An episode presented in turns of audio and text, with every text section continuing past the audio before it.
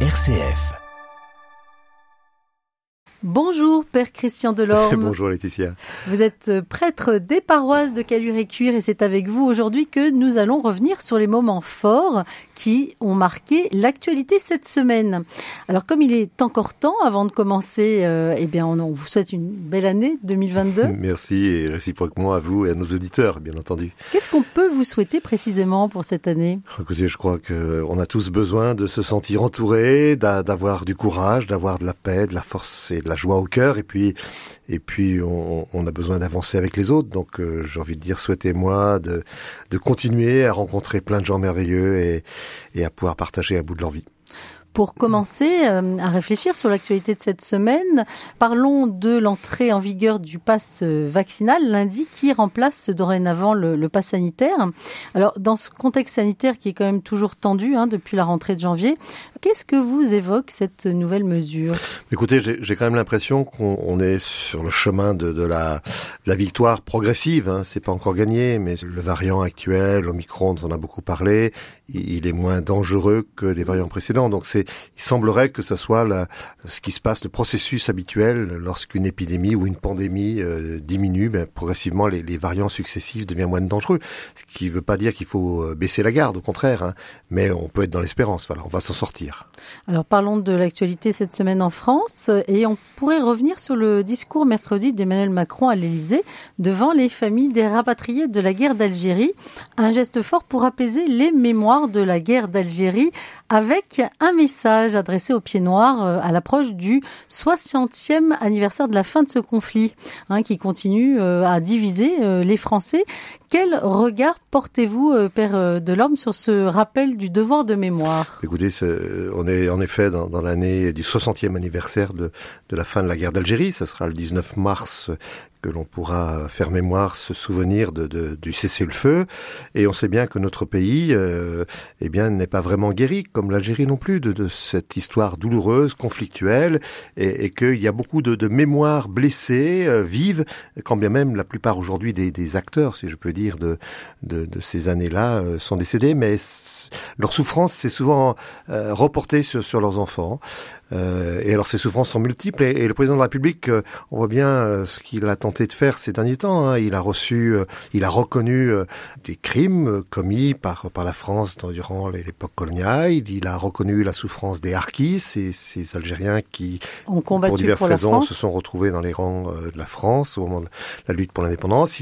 Et, et, voilà qu'il qu'il reçoit des, des, des, des pieds noirs, ce qu'on appelle les pieds noirs, donc ces Européens d'Algérie euh, qui ont connu le terrible exode de, de, de 1962-1963.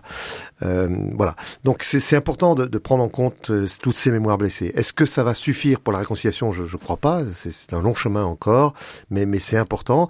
Euh, D'ailleurs, ce, ce qu'il a évoqué, il a évoqué deux choses à un moment de, de cette rencontre avec les représentants des pieds noirs. Il a évoqué la mort, le massacre d'une certaine manière de, de 60 à 80 Français qui étaient des, partisans du maintien de l'Algérie dans la France et qui ont été tués par l'armée euh, française hein, à Alger. Euh.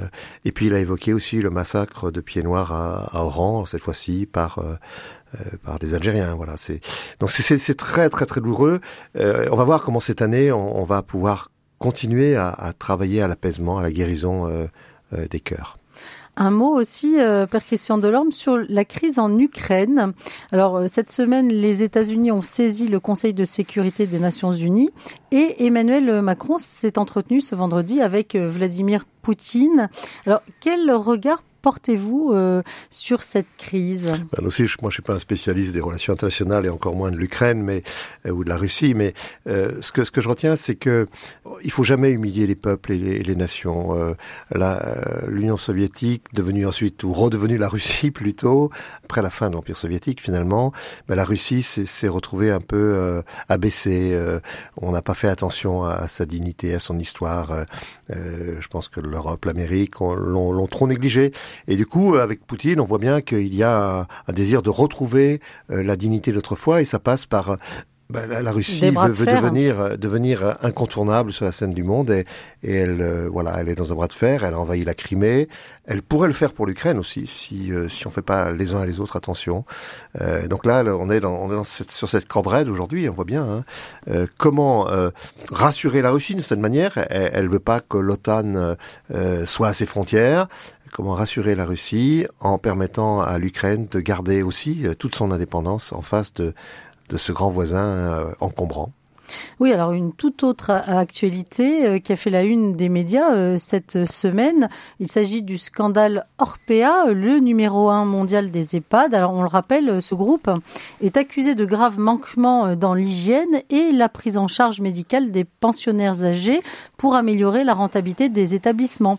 Et dans son livre Les Fossoyeurs, qui met en lumière cette affaire, le journaliste Victor Castanet évoque alors des repas et des couches rationnées, des personnes âgées alitées la journée et même euh, sacrifier hein, sur l'hôtel quelquefois de la rentabilité. Alors, quel regard posez-vous sur cette actualité qui touche euh, nos aînés? Bah, Écoutez, tant mieux si ce livre a le succès inattendu qu'il reçoit, hein, parce que c'est un peu un secret de polichinelle. Euh, tout le monde sait que dans beaucoup de maisons de retraite, et, notamment celles qui sont tenues par des grands groupes internationaux, eh bien, euh, les, les, les, gens sont, sont vus d'abord comme une source de revenus et, ils sont négligés. C'est un secret de polichinelle. Euh, Donc il y a la il faut pas, il faut pas jeter, hein. il faut pas jeter l'opprobre sur toutes les maisons de retraite non plus. Hein. Euh, mais mais un, un, certain nombre, tout le monde le savait.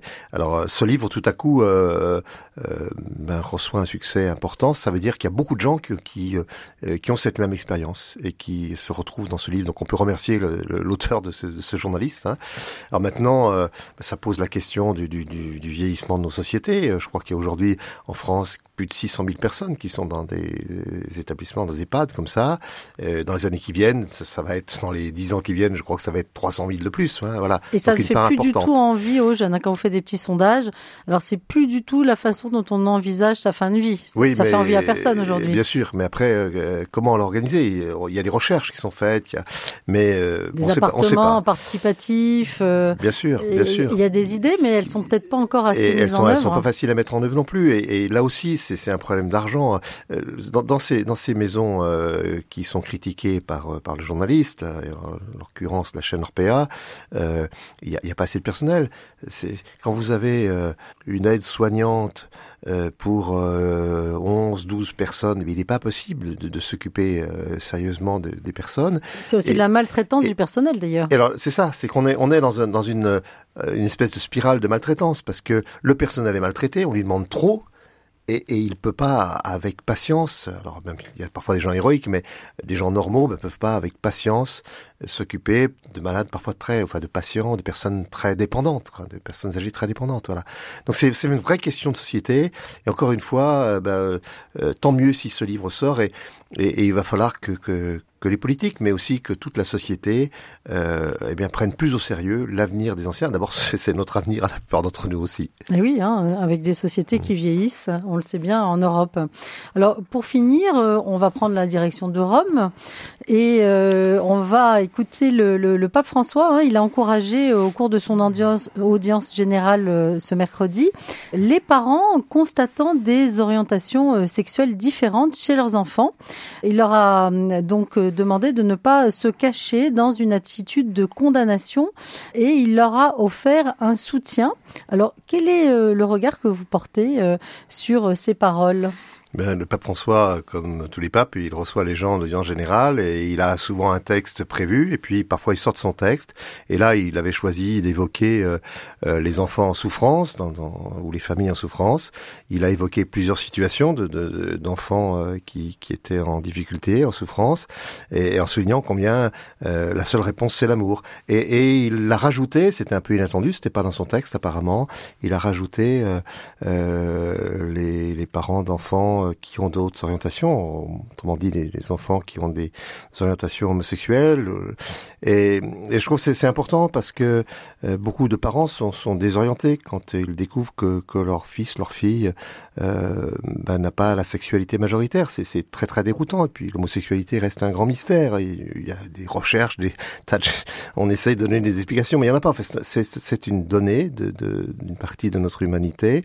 Et, le pape dit, ben voilà, il vous pouvez être peut-être désorienté, mais aimez, aimez, aimez et ne condamnez pas. Et ça, c'est important parce que euh, c'est un changement, hein, parce que dans, dans l'Église, on, on a souvent dit l'homosexualité, c'est un péché, c'est un désordre. un désordre quand on voulait éviter le mot péché, voilà. Et là, le pape, il dit d'abord aimer, aimer, et, et ben, c'est la clé, c'est la clé de, du message de Jésus, aimer dans toutes circonstances, aimer.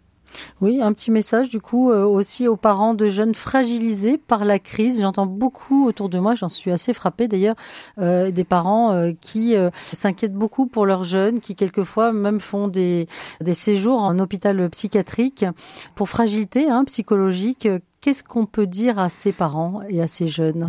C'est, Vous avez raison de, de, de, parler de cela parce que on s'aperçoit, enfin on s'aperçoit, on entend et c'est, calculé, c'est, prouvé que euh, dans le cadre de cette pandémie, euh, beaucoup de gens sont, sont, fragilisés et notamment beaucoup de jeunes et beaucoup de jeunes filles. Euh, il y a une, une, augmentation importante de jeunes filles qui, euh, dont les fragilités éclate euh, et, qui se retrouvent même en, hôpital psychiatrique.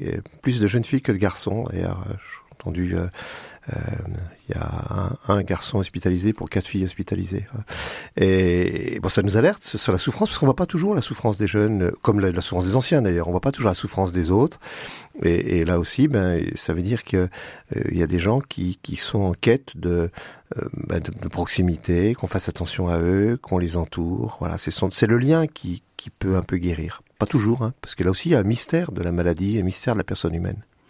Eh bien, un grand merci, euh, Père Christian Delorme, de nous avoir à invité à vivre ce lien entre nous et à apporter aussi votre éclairage chrétien sur l'actualité de cette semaine. Très bon week-end. Bon week-end à vous.